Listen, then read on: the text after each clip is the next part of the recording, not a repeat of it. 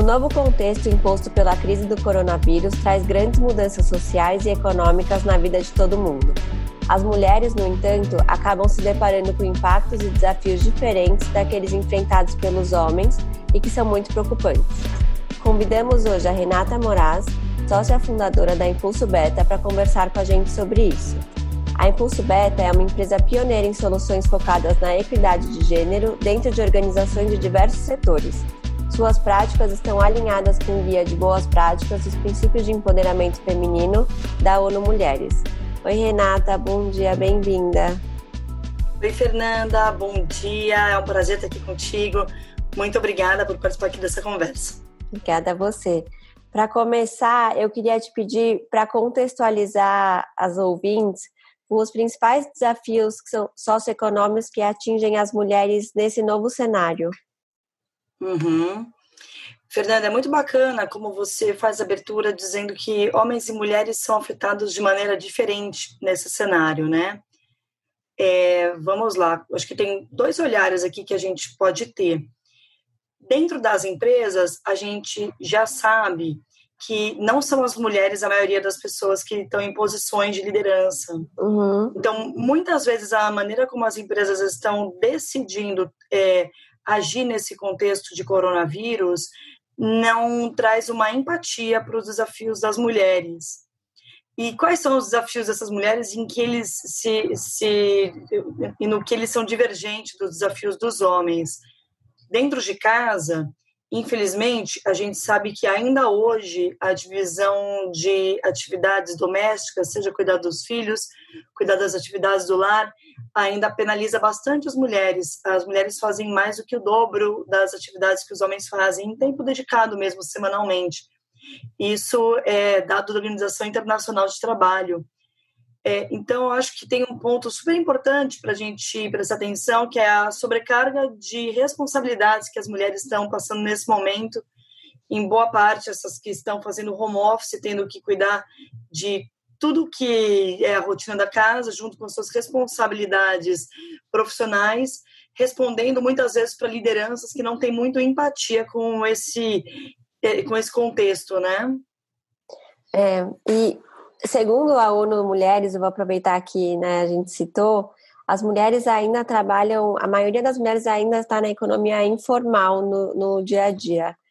Como é que você vê essa situação daqui para frente? Falar sobre os informais é super importante, Fernanda, nesse momento. Hoje, eles são quatro em cada dez pessoas que estão trabalhando no Brasil, né? 40% da nossa força de trabalho atua na informalidade. E quando a gente coloca aí o recorte de gênero, é, as mulheres somos ainda mais vulneráveis nesse momento. Se a gente soma isso, por exemplo, o fato de que 12 milhões de mulheres no Brasil são mães solo. Uhum. Então, a gente pode dizer que uma parcela desses informais são pessoas que têm responsabilidades familiares e muitas vezes pessoas que não contam com uma segunda renda para equilibrar o desafio desse momento.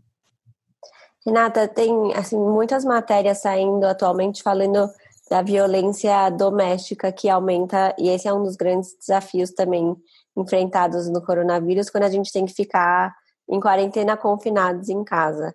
A Impulso Beta tem visto mais sobre isso? O que, que você tem para contar? De fato, a gente fala menos do que deveria sobre violência doméstica no Brasil, né? É também uma epidemia. A gente, antes de coronavírus, a gente já trabalhava com uma estatística de que um milhão e meio de mulheres reportaram no ano passado serem vítimas de violência doméstica. A gente sabe que esse número já é é, subdiagnosticado, porque muitas vezes a vítima ainda não se reconhece passando nessa situação ou não encontra os meios para fazer uma denúncia. E nesse momento, a própria ONU Mulheres internacionalmente tem feito uma grande campanha para apoiar essas mulheres que, confinadas dentro de casa, estão ainda mais vulneráveis. No Rio de Janeiro já existe um dado de que no mês de março o número médio de notificações já foi maior do que no ano passado, né? Foi em março que a gente começou essa quarentena. Uhum. De fato, a gente está falando de um, de um grupo que, nesse momento, dentro de casa, pode estar lidando com uma situação de, é, de mais estresse, que numa, num contexto de violência pode ser maximizado, e sem tantos canais para é, pessoalmente reportar né, formalmente uma denúncia acho que vale a gente falar que já existem esforços para que as pessoas façam essas denúncias cada vez mais de maneira online e à distância. E uma vez que todo mundo agora está dentro das suas casas, né, muita gente está convivendo com uma série de vizinhos, seja num prédio, numa rua, é, para todos nós aqui, acho que fica o chamado para que sejamos vigilantes e atentos com a nossa vizinhança, porque de fato, em briga de marido e mulher, a gente precisa meter a colher para que as coisas não escalem num nível ainda pior. É, tem razão. existe algum olhar das empresas nesse sentido? Olha, é, faz algum tempo que algumas empresas vêm estruturando canais para lidar corporativamente com a violência doméstica, né? É um papel muito importante que a empresa pode fazer, porque, primeiro, né, tem impacto na empresa a violência doméstica, a gente sabe que a mulher começa a faltar no emprego, ela perde a motivação, ela se comunica menos com seus colegas, então algumas empresas há algum tempo já se deram conta que era problema delas, eu ainda não ouvi se tem empresas fazendo agora, nesse momento, políticas específicas, mas eu acho que faz todo sentido, né? Tem empresas que já trabalham com isso há um tempo, um ótimo exemplo disso é a Magazine Luiza, uhum.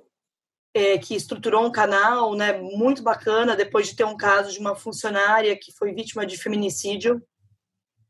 E fica um alerta, é, nesse momento as empresas poderiam sim colocar mais atenção nisso, porque já sabendo que a produtividade de todos os funcionários está comprometida, das mulheres especialmente por conta é, dessa sobrecarga de atividades em relacionamentos que não são equilibrados. Uhum. Olhar para é, essa situação de vulnerabilidade muito extrema é essencial.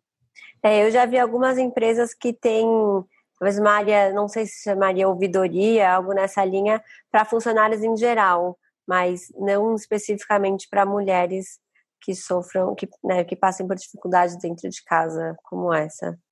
Fernanda, é verdade. Muitas empresas têm área de ouvidoria. Às vezes, essas áreas de ouvidoria, inclusive, são terceirizadas para empresas de fora, que têm é, muita expertise em fazer isso, até para dar mais é, confiança né, para as é, pessoas que mais vão abertura. importar. É acho que precisa de uma atenção específica a situação de violência doméstica, porque muitas vezes essa vítima ela não vai diretamente à ouvidoria, então a gente precisa de estratégias um pouco diferentes. Uhum. E pensando assim na parte profissional né, da, da mulher, existe algo no seu ponto de vista que as empresas poderiam fazer emergencialmente é, para colaborar na melhoria de vida e na situação das mulheres nesse momento durante e pós-crise? É, olha, eu acho que existe uma atenção para o fato de que, de maneira geral, as mulheres já são menos. É, de maneira geral, Fernanda, as mulheres têm menos chances de serem promovidas, de receberem oportunidades de desenvolvimento, de terem um olhar mais atento para a gestão das suas carreiras. Isso são as pesquisas que mostram, tá? Nesse momento, eu acho que a gente tem que tomar o cuidado de não tratar as mulheres como café com leite. Uhum. Por exemplo, um, um gestor ou uma gestora que pode pensar: ai, tem um curso online super bacana que eu poderia oferecer, ou tem um desafio interessante, mas eu não vou oferecer para a minha funcionária, porque nesse momento ela, como mãe, não vai conseguir dar conta, né? Porque está ainda mais difícil para ela a recomendação que a gente sempre faz para as pessoas não muda nesse momento, ela simplesmente se intensifica várias vezes. Tenha muita transparência na conversa com as mulheres que trabalham com você. Entenda de fato quais são as ambições dela nesse momento, quais são os desafios que elas estão passando. Então, por um lado, sim, a gente vai ter uma série de mulheres que, inclusive, precisa de apoio da empresa para se fortalecerem na maneira como estão discutindo dentro de casa divisão de tarefas. Uhum para que essa mulher consiga seguir produzindo, né, ela precisa, às vezes, ter repertório, ter insights sobre como é que ela chega para o parceiro ou para a parceira e divide as tarefas. Mas no sentido de envolver homens e mulheres nessa conversa para ela ter mais é, confiança e repertório, como você falou, ao chegar em casa, ou no, numa forma de orientar ela de como fazer essa abordagem? Eu acho que as duas coisas são muito bem-vindas, tá? Tem uma empresa com a qual a gente está trabalhando, em que a gente é, tem feito uma série de orientações para funcionários, homens e mulheres, sobre como dividir as tarefas da casa para que a uhum. gestão da família seja melhor nesse momento, né? Saber que todas as tarefas da casa não são só para quem sabe fazer. Nesse momento a gente tem que aprender coisas novas. Então é uma fala que a gente está tendo, inclusive chamando os homens para serem mais protagonistas como pais, como cuidadores da rotina da casa. Por outro lado, muitas vezes, se um gestor ouve da sua funcionária que, ah, eu estou super sobrecarregada, eu não estou conseguindo dar conta, ele pode sutilmente dizer, mas como é que está a divisão de tarefas aí na tua casa, né? Uhum. Mas a gente tem uma série de mulheres que estão conseguindo lidar bem com a divisão de tarefas.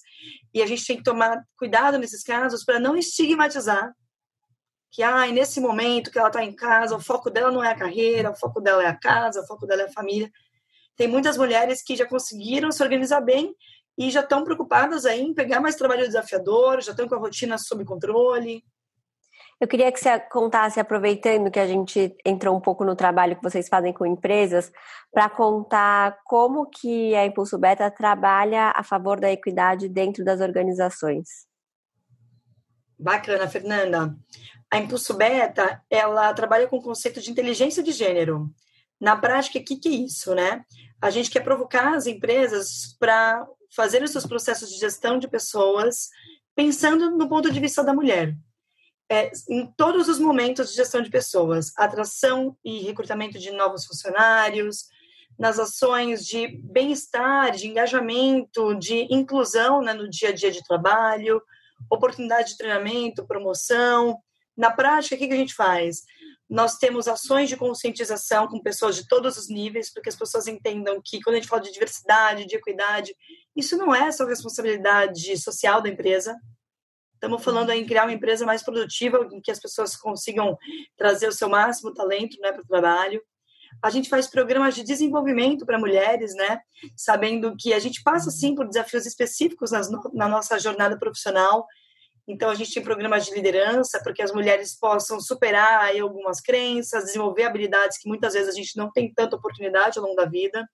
A gente trabalha com o aprimoramento das ferramentas de recursos humanos, junto com os times de recursos humanos mesmo, melhorando processos. A gente capacita gestores, uhum. que também não é só a mulher que tem que, que melhorar a sua postura, né? Muitas vezes o gestor precisa revisar suas crenças sobre o que é espaço de mulher, sobre o que são as aspirações das mulheres. Então a gente é, trabalha com todos os eixos.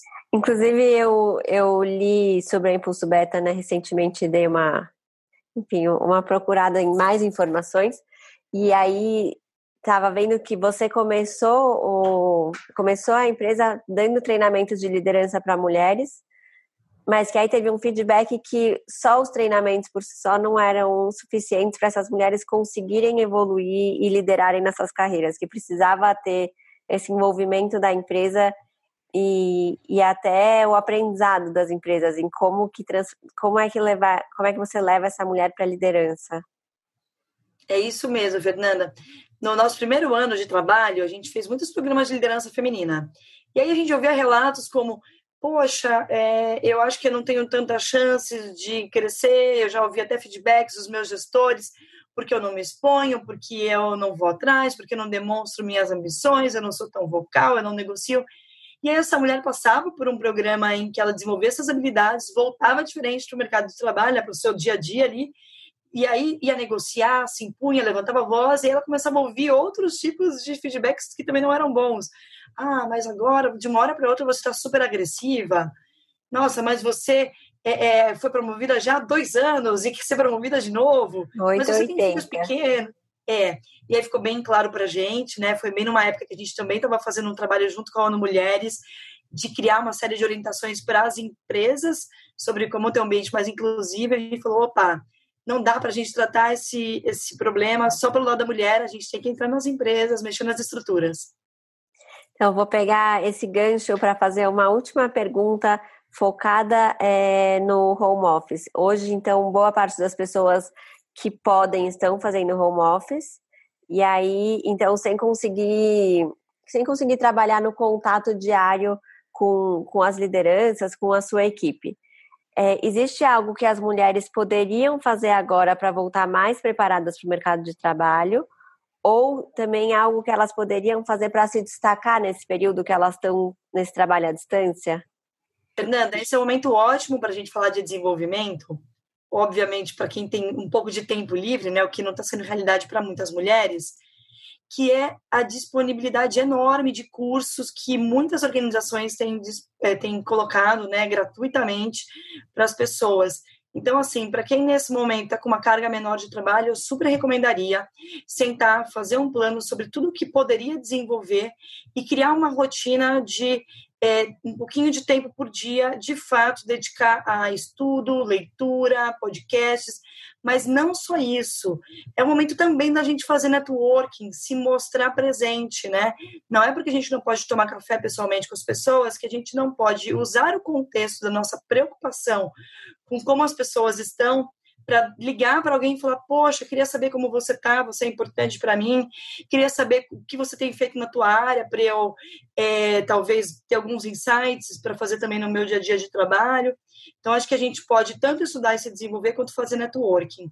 Uhum. Sobre é, se destacar né, no, na nossa empresa, ou enfim, no nosso contexto de trabalho, seja ele qual for, eu acho que a gente pode dar um passo atrás. Eu acho que esse momento é menos de se destacar e mais sobre dosar a expectativa, gente esse, esse momento não vai durar para sempre.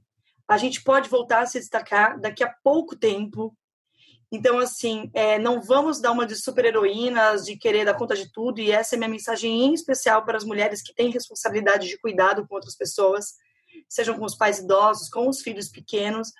É, minha sugestão é ter conversas muito transparentes com as pessoas que trabalham com você, e se destacar pela maturidade como você está lidando com essa situação. Uhum. Dizendo, olha, isso não vai durar para sempre, mas nesses um, dois, três meses, né, se for o caso, eu preciso é, conversar sobre expectativas de trabalho. Minha dinâmica mudou, ela é essa agora.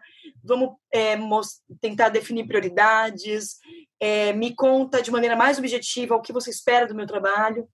Então, acho que a gente pode se destacar de uma maneira que é diferente mostrando maturidade, visão estratégica para focar no que é necessário e não querendo entregar muito mais com medo de perder o emprego e achando que esse é o momento de mostrar que é funcionário do ano. Essa é uma ótima dica, porque a gente tem ouvido muito falar sobre produtividade no sentido de fica tranquila, você não precisa ser mais produtiva do que você era, né? Você não tem que fazer mais cursos e aula disso e aula daquilo e ler 40 livros só porque você está em quarentena mas ao mesmo tempo existe sim uma entrega que você tem que fazer no dia a dia profissional. Então, dosar a expectativa e alinhar a expectativa com o outro, que é o mais importante, é uma ótima dica. O que eu tenho ouvido de muitas pessoas em diferentes empresas é que parte da transformação que está acontecendo agora é que as pessoas estão fazendo mais o que é essencial deixando de lado o acessório no dia a dia de trabalho. Então, depois de uma reunião em que surge uma série de oportunidades, as pessoas falam: legal, galera, que bacana, quantas ideias interessantes, mas o que é essencial? Uhum. No que a uhum. gente foca? Então, é, acho que é um grande aprendizado, né? A gente sabe que no dia a dia das empresas, muitas vezes, a gente tem uma sobrecarga de trabalhos que não são realmente o que é essencial. É. Então, então acho que a gente pode se propor assim, é, o que é essencial neste momento e é nesse essencial que eu vou fazer muito bem feito. É, eu acho que profissionalmente a gente vai tirar grandes aprendizados dessa fase que a gente está passando e que espero que passe logo. Uhum. Com certeza. E você sabe, Fernanda, falando de diversidade e inclusão nas empresas, a gente tem visto um cenário animador no primeiro momento, a gente achou que as empresas talvez pensassem: ah, isso não é assunto para o momento, vamos focar no que interessa. A gente está tendo queda de, de vendas, a gente precisa preocupar com hoje, não com o longo prazo. Né? Muitas empresas acham que diversidade e inclusão é longo prazo, mas é, as empresas estão se dando conta, né, nossos parceiros, de que inclusão é palavra-chave para nosso desafio de hoje, né? Fazer um tratamento individualizado para as pessoas que trabalham contigo, entender a realidade de cada um. Se a gente não fizer isso, a gente não vai seguir trabalhando junto nesse momento. Saber os horários que funcionam para cada pessoa do seu time, nesse momento em que elas precisam cuidar de outras coisas também. Então, o que eu vejo é que nesse momento as empresas estão muitas vezes expandindo a importância que elas já dão à diversidade e inclusão, por saber que se a gente não for inclusivo nesse momento, a gente não é produtivo. Uhum, legal, muito legal saber isso. É, Renata, obrigada. Uma conversa rápida, mas acho que importante para esse momento de, de crise de coronavírus que é, que é novo né, para todo mundo. Acho que ninguém nunca passou por uma situação dessas. E muito legal também conhecer um pouco mais sobre o trabalho da Impulso Beta. Fernanda, para mim foi um prazer também. A gente está é, tá num momento, como você disse, que a gente nunca viveu, e eu acho que ter conversas produtivas, conversas transparentes como essa são muito do que a gente precisa, né? Para sermos capazes de juntos superar esse momento, né? Conversas como essa dentro de casa, com o pessoal com quem a gente trabalha. É, um momento de transformação coletiva mesmo, não é, não é o indivíduo aqui. Legal, foi um grande prazer. Muito obrigada pelo convite. Obrigada a você. Muito feliz com nossa parceria. Obrigada a você, adorei. Beijo, tchau, tchau. Um beijão, tchau, tchau, Fernanda. Esperamos que tenha gostado do episódio de hoje. Não esqueça de deixar sua avaliação, compartilhar com as amigas e se inscrever. E se quiser continuar o nosso papo, corre para o Facebook e faça parte do nosso grupo, o Women Creating Podcast.